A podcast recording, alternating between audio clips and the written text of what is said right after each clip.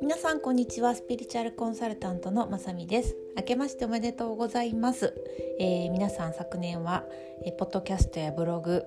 読んでくださったり聞いてくださったりしてありがとうございます。セッションでお会いしている方々もあの貴重な、えー、ハイヤーセルフからとか、まあ、守護霊さんとかご先祖様とかからのアドバイスをですね翻訳させていただくことで私もすごくお勉強になりました、えー、ありがとうございました、えー、今年2021年もどうぞよろしくお願いいたします。皆さん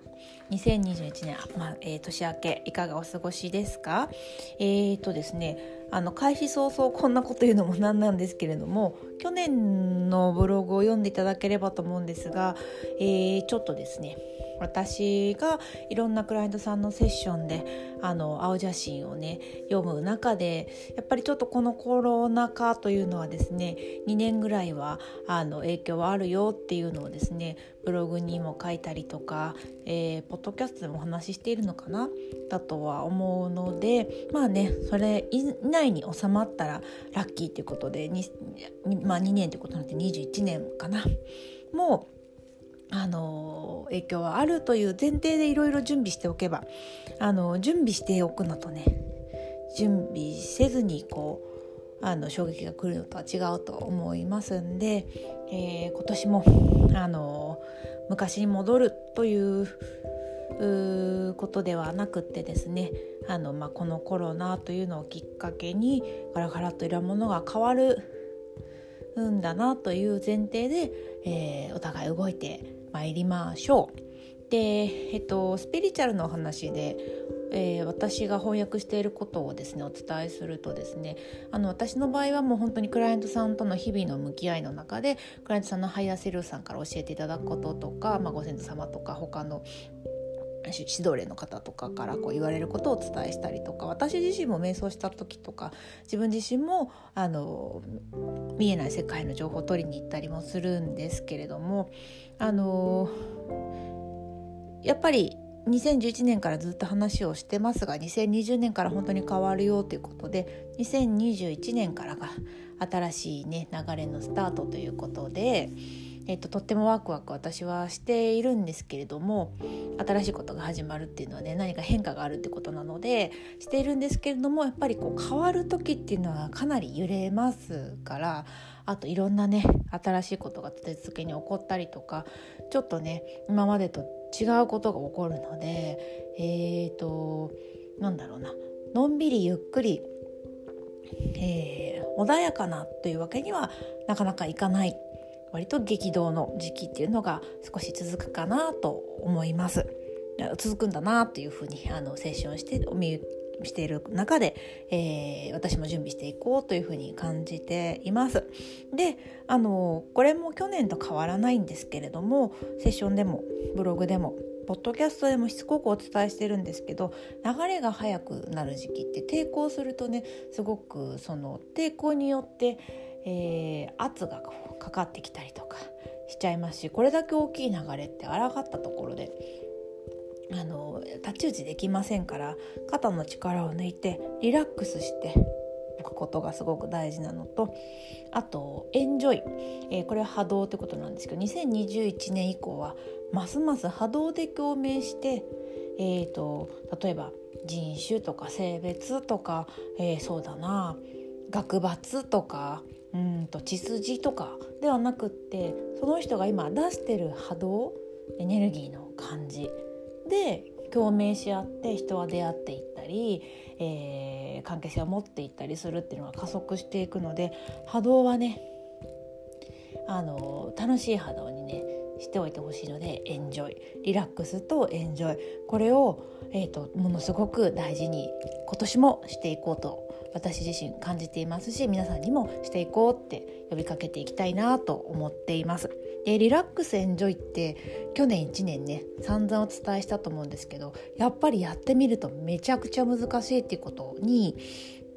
体感してもらえたんじゃないかなと思うんですけれどもやっぱり緊張しちゃうし緊張すると体が固まるとねどうしても心も固まってきますからついついエンジョイではなくって、えーと、すごく恐怖とか不安とかに持っていかれたりとかしていくと思うので、えーとリラックスとエンジョイは毎朝リラックスするんだエンジョイするんだと思ってもあの過剰ではないぐらいだと思いますんで特に緊急事態宣言も今日出た中でまた再びちょっとね全体的に緊張状態になったり、えー、とどうしてもね、あのどれだけ心が大丈夫と思っていたり準備してると思ってたりしてもやっぱり怖いもんですからね。ぐっと体が縮こまったりしますからしっかりほぐしたりとか楽しい、えーえー、自分自身が柔らかくなるようなものに注意を向けたりとかあとは物事絶対陰陽ありますからいい面と悪い面必ず悪いことしか起こら起こっていないように見えたところでもプラスに捉えると絶対にプラスの側面ってありますからなので、えーと、そっちのプラスの方向に意識して努力して目を向けていくっていうことをコツコツとやってまいりましょう。で、えーと新年一番のポッドキャストですので今日はですねちょっとブログと連動して日記をつけませんかというご提案をしてみたいなと思っております。で年末の、あのー、アンノーンさんが出版社のがですね企画運営していただいた、えーと動画販売のセミナーとプチセミナーと対談とかが入ってるとあのセミナーっていうのかなでもお話をしてますしあと私が主催したあのワークショップでもねすごくそこはお話ししてるところなんですけれども自分に目をあのしっかりと向けていくっていうことが、えー、2021年以降もあの引き続き大事になっていくんですけれども、えー、その中でですねなかなか自分にこう目を向けていく、まあ、愛情をかけていくということがですねよくわかんないなという方もいらっしゃると思います。でいやもうある程度臨界点といいますかねあの一定の自己肯定感というのはできてより自自自分をですね欠乏欲求ではなくって、えー、その上さなら上の欲求でね人生楽しんでいきたいっていうようなタイミングの方もあの、えっとですね、私の本だと127ページですね。欠乏欲求か成長欲求か人はどっちかの種類であの動かされるんですけれども、えー、自分自身をしっかり自分自身が見てないとですねどうしても足りない足りないという欠乏を埋めるような欲求で人生を回してしまうと特に21年以降はすごくしんどくよりしんどくなってきちゃうのでね。ただあのこれはしっかり自分自身を認めていけばあの成長欲求の方には変えていけるのでそのためにも、えー、自分のしっかり愛するっていうことがどういうことなのかこれ頭ではなかなか理解できないんですよね。自転車って皆さん乗れますか？私よくこの例え出すんですけど自転車に乗れた瞬間ってあるじゃないですか三輪車から、えー、補助輪を外して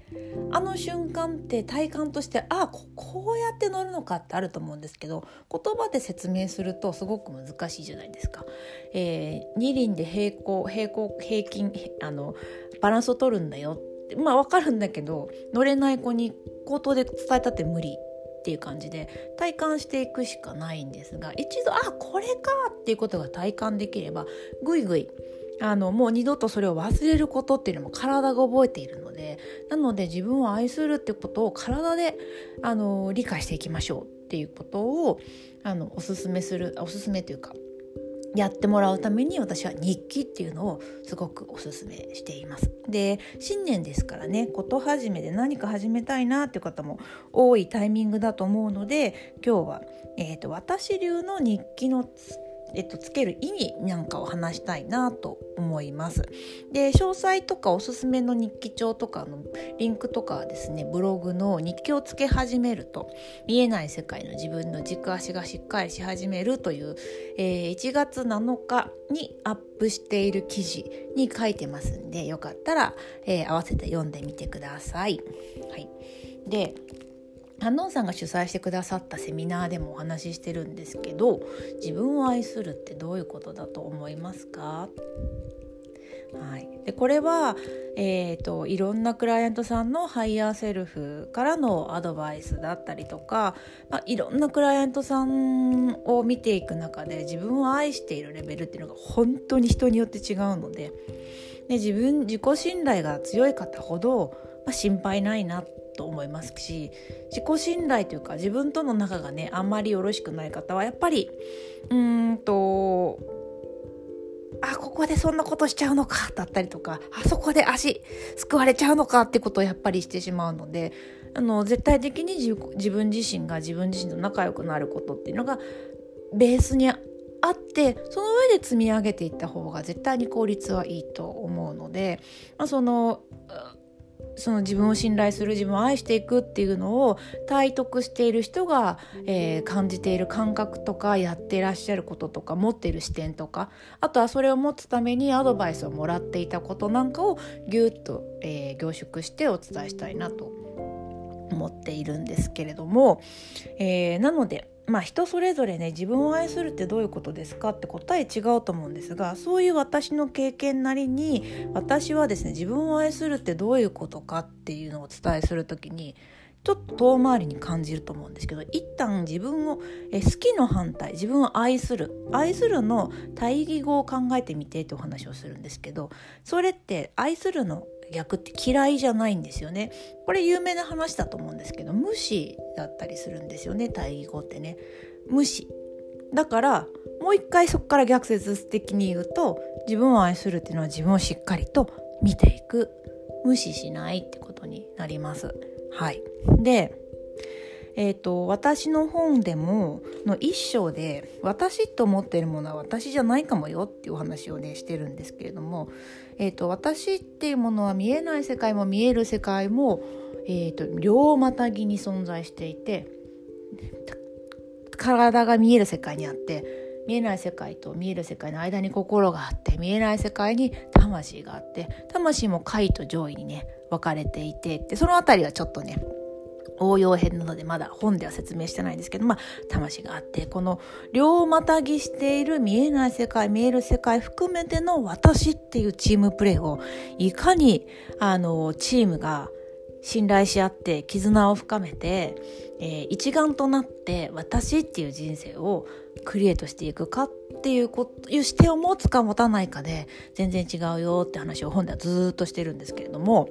この、まあ、いわゆる魂がしっかり体と魂がねリーダーですよって本に書いてると思うんですけどしっかりまず魂の目を覚め覚まさせる。魂はどんな視点かというと観察者、えー、魂は場。えー、私というものが怒っている。怒っているというのはあるってことですね。えー、の私というものが、え、表現されては消えていくっていう場。なので観察者の視点ですから魂が体だったり心だったりっていうものをいかにしっかり見ていってあげるか。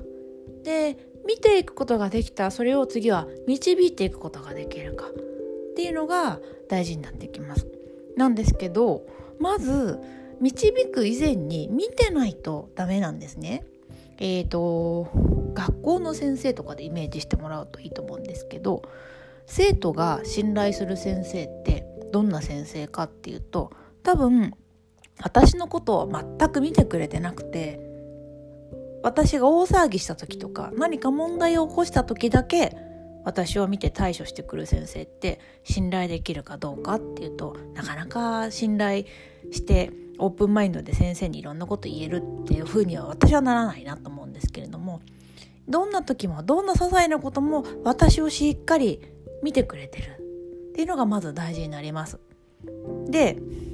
逐一観察してああそれ違うああこれは違うああそれできてないなんて言ってくる先生も嫌じゃないですか。なのでとにかく見守って私というものがこういう行動をとったこう感じたこれを思ったっていうことをとりあえず受け入れてくれる。で先生ですからねそれを好きに捨てればいいよっていうとですね学びも深まらないというかですね例えばあのちっちゃい子がいてチョコレート大好きってなっても朝昼晩チョコレートばっかり食べて暮らすって言ってご飯食べなくなっちゃってもいいよいいよっていう親はいないじゃないですか。それはあなたの成長っていうのに、えー、こういう面で悪いことがあってえっ、ー、とみたいなあのその子がよりよく育つためにはそれは違うんだよっていうことをこう指導する視点ってあると思うんですけれどもそういう視点を持って、えーと、見て受け入れて状態を把握して分かったよと。でこっちに行きたいんであればこうした方がいいんじゃないかとかこうしてみるのはどうだっていうのをチームで相談しながらやってみる。で先生にリーダーに心さえ開いてたらやってみたらこうだったよああだったよって言うと思うんですけど先生が私のことを見てくれリーダーがね私のことを見てくれてなかったりリーダーが怖すぎたりするとあの失敗がね許されないかもしれないから自分が自分に嘘つくじゃないですけどリーダーに向けていい格好しちゃってちょっと問題をあの蓋しちゃうとかあと本音は言わないみたいなことにあのなってきますからオープンで風通しのいい、えー、チームを作るためにもしっかり見て批判はせずに受け止めながら最善の方向に向かうのはどうかなっていうのをチームで考えてこっち行こうあっち行こうっていうのをあの体心魂魂がリードを取りながらやっていくっていうことが大事なんになるそれそれが自分を愛することだと私は思っています。あと別の言い方をするとですねまあそれをするにはですね自分を受け入れてないとダメじゃないですか。メンバーこのメンバーじゃなかったらもっといいチームになってたのにっていうリーダーって多分一番最悪嫌じゃないですか。なのでそこもあの私の本では配られたカードを受け入れようっていうところなんですけれども、えーとまあ、最悪ねもうしょうがないかぐらいの明るい諦めでいいと思うので、えーと、もうこのメンバーでやっていくしかないんだから一緒に頑張ってやっていこうぜっていうノリで、えー、マインドまずマインドチェンジするのとあとはしっかりリーダーが体はどんな感じ心はどんな感じっていうのを見ていくっていうことをやってください。であの見てれば必ずそこに課題とかあと伸ばせる部分とか絶対に見えてくるのでただですね自分を愛するということが苦手な方だったりとかあとは心に偏りすぎてる方とかだとですねえっ、とあと自分のことは基本受け入れてるんだけど大雑把にしか自分を見てない方とかだと何か大問題が起こらないと対処しないことが多いんですけど大問題が起こる手前でいくつか絶対にシグナルが出ているのでそれをシグナルの時点で対応していくと全然青写真は変わってくるので細やかに細かく見ていくっていうことを習慣づけるっていうのに日記をすごくおすすめしています。なので私、ま日記今流行ってるので日記とか手帳とかすごくあのーなんだろうな工夫を凝らしたものが本屋さんとかにもねいっぱい売ってると思うので自分が好きなものを選ばれるのが一番おすすめなんですけれどもえーと、よく割と目標を達成するための日記が多いのかなと思うんですがちょっと私の感覚的にはまあ全然いいんですけど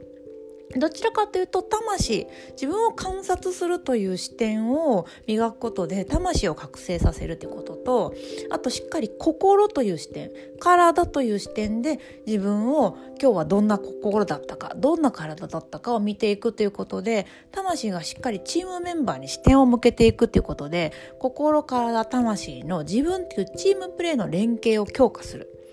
っていうのとあとまあ魂がねしっかり立ってくると見えない世界とのつながりも強くなっていくのでこれはちょっとアドバンスって感じなんですけれどもあの2021年以降ますます見えない世界っていうのは当たり前に使っていく時代になっていくと思うので魂しかしっかりすればするほど見えない世界の情報とかあの見えない世界での視点とかはあの別に霊感とか関係なく感じたりその人それぞれの感じ方だと思うんですけどあの近くしていくようになりますんでそれの練習にもなると思っているので私まあ結果目標を達成しやすくなったり夢を実現しやすくなったりするのかなとも思うんですが魂で生きる自分というチームプレーを強化する見える世界見えない世界両軸にあ両足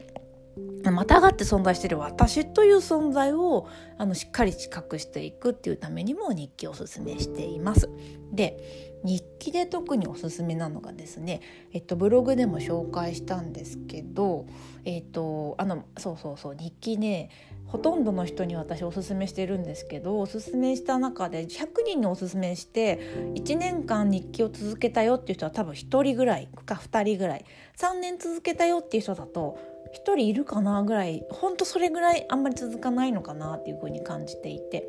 でなぜ続かないか聞いてると面倒くさいっていう話が多かったんですけど多分理由をいまいち分かって腑に落としてないからこれをするとどんないいことがあるっていうのが腑に落とせてないのかなと思うのであのちょっとその辺の話はねちょっとおすあのお話ししたかったんですよね。でえっと本の中でおすすめの日記の書き方っていうのは59ページあたりでしてるんですけど正直に言うとですね日記をつける毎日つける毎日つけることで心と体を観察するという習慣を持つっていうことがまず第一なのでそこからの話なのでえっ、ー、と記入例は割とシンプルに書いてるんですね。あとこの日記の話だけで一冊本実は書きたいと思うぐらい深いテーマだったりもするんで、えーと、ちょっとあのこの日記に関しては別途セミナーっていう形でちょっとまとめてみたいなと思っているのでもしご興味ある方は楽しみにお待ちください。でなのでちょっと簡単には59ページに書いてるので見ていただきたいなと思うんですけど私がちょっと本でね説明してるのは割と上級者向けというか結構コツコツやることが好きな人あの割と得意な人じゃないとこれはなかなか重くて続かないかなっていうところがあるので私がおすすめしているのはえっと面倒くさがり屋さんとかね飽き性の方とかにおすすめしているのが1日3つだけあの自分のできたことを書いてそれを1週間で振り返って1ヶ月で振り返るっていうすごくシンプルにまとめている、えっと、手帳があってリンクはねブログに貼ってるので見てほしいと思うんですけれどもそれ私もね、えっと、これもう56冊書いています。で私はこれ以外にも体専用のものとかちょっと私の書き方のそれこそ本で紹介しているものとか別別途2冊運用あ運用運用って大げさだな、えーと、2冊とこれと3冊で回してるんですけれどもまずはこのできたこと手帳で始めるっていうのもおすすめです。でこれその飽き性の方にも続けやすいっていうの以外にもう一つすっごくいいところがあって。えーと、もう2021年以降絶対やめてほしいこととして完璧主義っていうのはあの本当にいいことないのでやめていってほしいんですよね。言い方変えると自分にダメ出しをし続ける人生を21年以降もやってるとどんどんね追い詰められちゃって大変しんどくなってくるのでやめてほしいなと思う中で、えーと、完璧主義だったりねダメ出し、まあ、完璧主義ってずっと自分にダメ出ししてるわけじゃないですか。で必ず自分にしていることを人にしますから無自覚に。人にもダメ出しし続けたりとか人を批判し続けることになりますからまず自分を批判し続けるリーダーってまあそれはね自我がやってるから魂が目覚めで魂がねまだ寝ちゃってるという可能性もありますけど、まあ、ただリ、まあ、まずリーダーとしてダメ出しばっかりしてくれる何をやっても満足して褒めてくれないリーダーってあのすごく心開けるかっていうとそうではないからチーム自体の愛情のやり取りがすごくね凍ってしまうんですね。あとまあ、もなので自分自身が自分自身に愛情を自家発電なかなかできなかったりあと完璧なことって多分ないのでもうゴール無理ゲーなわけですよ設定が。で、えっとまあ、ダメ出し自分にする人は必ず人の欠点のあの長所よりも欠点に目が向きますから人を無自覚に人批判したり人を追い詰めたりするのであのさっき言いましたけど21年以降はね波動で共鳴しますから批判ばっかりしてる人は批判ばっかりしてる人と集まりますしあのお互いのいいとこ見てる人はいいとこ見る人と付き合っていきますから、まあ、ちょっと批判ばっかりあのしている人との関わりが増えちゃったりとか批判している者同士はね交わりませんからどんどん孤立しちゃうとしんどいし面白くないじゃないですか。なのでとにかく自分へのダメ出し、まあ、それをが転じて人へのダメ出しじゃなくて、まあ、陰陽ありますから、えー、陽の部分をいかに伸ばしてできないものってマイナスをゼロにするのと1あるものを100にするのとまあ、多分同じ労力で全然効果が違いますからあの効率のいい方を選びましょうみたいな感覚でいてもらえばいいかなと思うんですけどあの完璧主義の方にもすごく向いていて、えーと、日記を続けられない方完璧主義の方が多くて完璧なものをやっていこうとするので、えーと、完璧な日記日記を書けない疲れてしまって書けない日一日やめちゃうともう嫌になっちゃうみたいな方も多くて完璧の主義の人も多いのかなと思うので、えーとこの日記はですねダメ出しをやめるにもすごくよくてできたことに目を向ける習慣をつけるっていうあの裏できたこと手帳っていうあの手帳を私おすすめしてるんですけれどもあのすごくそういう点でもいいです。で偉そうに私こういうふうにお伝えしてますけど私もですねどちらかというと完璧主義というかダメ出しを自分にすごくするタイプの人間でこれも56冊書いてるんですけどそれもあってちょっとそれを本当に変えたくて。完璧主義の人がどんどん孤立していったりどんどんご自身の道を狭めていったりあと完璧主義しすぎるとですねとにかくそれ自我の視点なのでねハイヤーセルフとのつながりが本当に薄くなっていってるのを見てこれはこれ自分自身もやめなきゃいけないなと。クライアントさんにも言ってるけど私自身もやめなきゃいけないなと思ってですね自分のためにもこのノートを選んで探してつけて始めたんですけどびっくりするのが56年前のを見ているともうちょっと前だとまあ7冊ぐらいあるかもうちょっと前かな。えっと、できたこと手帳でできたことを書けって書いてあるのに今日ダメだったことを書いてたりするんですね。それぐらい気を抜くとダメ出ししてるっていう状況なのですごく気持ちはわかるんですけれどもこれもですね急に完璧主義をやめることってできないですけれどもあの筋トレとかストレッチと一緒でちょっとずつやってと必ず変わりますからでそれはですねすごく意識しないと逆に言うと今までの習慣とか今までの癖に絶対の伸ばあの流されちゃうのであえてできたことを絶対に夜寝る前に3つ、えー、自分の今日という中で見ていくっていう視点を持つのがあのすごくいいと思います。はい、でちょっと派生しちゃうんです派生っていうか話が若干ずれちゃうんですけど完璧主義と凝り性は全然違うっていう話もたまに誤解をされるので私凝り性でもあるんですよ。で私の凝り性の部分って、えっと、工事のエネルギーからノーって言われたことはないんですけど完璧主義の部分はすごくノー変えていけって言われるんですね。でクライアントさんも凝り性の部分はどんどんやれって言われてるけど、えーと、完璧主義なところは、えーと、とあのチェンジって言われるんですけどこれ何か違うかというと完璧主義は、えっと、さっきで言うと欠乏欲求なんですね。これがダメだからこれをやれるようにならないと私が私を認められないとか、えっと、これをやらないと人から認められないとかこれをやらないとみんなに迷惑をかけるとかとにかくイメージ感覚で言うと、えっと、家庭を楽しめてない感じですね。はいで凝り性は家庭がすごくワクワクする。楽しくなる。これもっと知りたいとかここもっとうまくやれるといや私のイメージして例えばピアノだったらここもっとあのピアニッシモが、えー、柔らかくで出たら私がイメージしている自分この曲の雰囲気に近づくからもうちょっとここうまく弾けるようになりたいとか。流れるような音を出すためにはもっと指が動かなきゃいけなくいけない。でもこれ動かされたらきっとすごくいいだろうなみたいなそのやってる過程がちょっとやってるねことはしんどいかもしれないんですけれどもその過程を楽しめたりそれをやれた時あ楽しそうみたいな。なのか追い詰められて恐れからやってるのか。やりたくてやってるのか。恐れからやってるのか。やりたくてやって凝って凝って凝り性でやってる分には全然いいんですけど、えっと、ちょっとね事象としてはやりすぎるというかすごく集中してやるっていうことでパッと見わからないところがあるんですけど、えー、ダメだからやる迷惑かけちゃうからやるやらないと認められないからやるみたいなそわそわ追い詰められたようなあの気持ちでやることはちょっと自分へのダメ出し完璧主義なので一つずつ少しずつ減らしていって、えー、できることをよりできるようにしていくっていう視点に変えていく。で凝り性の部分はねもう好きにやってください。そんな意味でも、まあ、ちょっとですねあのちょっと趣旨の自分を観察するっていうのから少しあの発展しちゃってますけど、えーと、完璧主義完璧主義がね極められるとねなんかこう本当に完璧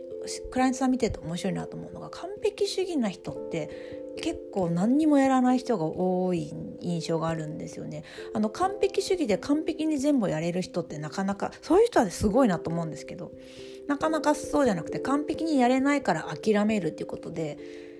志は高いんだけど結局何もやってないみたいな志は高いけど波動が低いっていうことにすごくなりやすいのでまあ私もそういう嫌いがあるのでわかるんですけれども、うんと、とにかく本当にダメ出しし続けるチームリーダーはチームがね活性化しないので、えーと、ちょっとできたことに目を向けていくっていう訓練をするにもこのできたこと手帳っていうのは結構おすすめです。でまあ心配しないのは割と日本人の人って完璧主義な人多いかなと思うので私だけと思わずに結構みんなやっちゃってんだなと。あのいうふうにちょっと気楽に思いながらでも絶対変えてった方がいいのでそれは変えていくぞって習慣を変えるのはですねなかなか難しくてなんかよく言うじゃないですか。21日間続いたらとりあえずちょっと習慣の芽ができてね。3週間ですよね。3ヶ月続けるとそれが根を張ってとかって言うと思うんですけど私は3年と思っていますが、ままず1年やるだけで全然違うのでもう一言二言どんなことでもいいのでちょっと毎日絶対に書くっていうのを、えー、自分のためにやってあげるとあどれだけ自分が体のこと見てなかったのかなとか自分がどれだけ心のこと見てあげてなかったのかなとかって気づけると思いますし気づくと「ごめんね」っていう気持ちで愛おしい気持ちが出てきたりとかこう自然にね流れていくので是非まずやってみるっていうことからスタートしていただきたいなと思います。でまあいろんな手帳ありますけど私はできたこと手帳っていうのがおすすめです。でもうちょっとね詳しくいかに心を見るか体に見るを見るかっていうチームをより強化していくっていう、えー、アドバンスのお話はできればセミナーなんかでちょっとねここでさらっと話せる内容でもないので、えー、まとめていきたいなと思ってるので楽しみにしておいてください。はいでは、えーと、2021年もちょっとね激動の時期ではありますけれどもリラックスエンジョイハードを軽くやっていきましょう。はい、えっと慈悲の瞑想をねやるとですねどれだけ重たくなっててもふっとこう浮上しますから慈悲の瞑想ブログとかポッドキャストでも話してるのかな？あのおすすめしていますんで是非の瞑想とかで調べてみて是非やってみてください。はい。では皆さん2021年もリラックスエンジョイで参りましょう。それでは失礼します。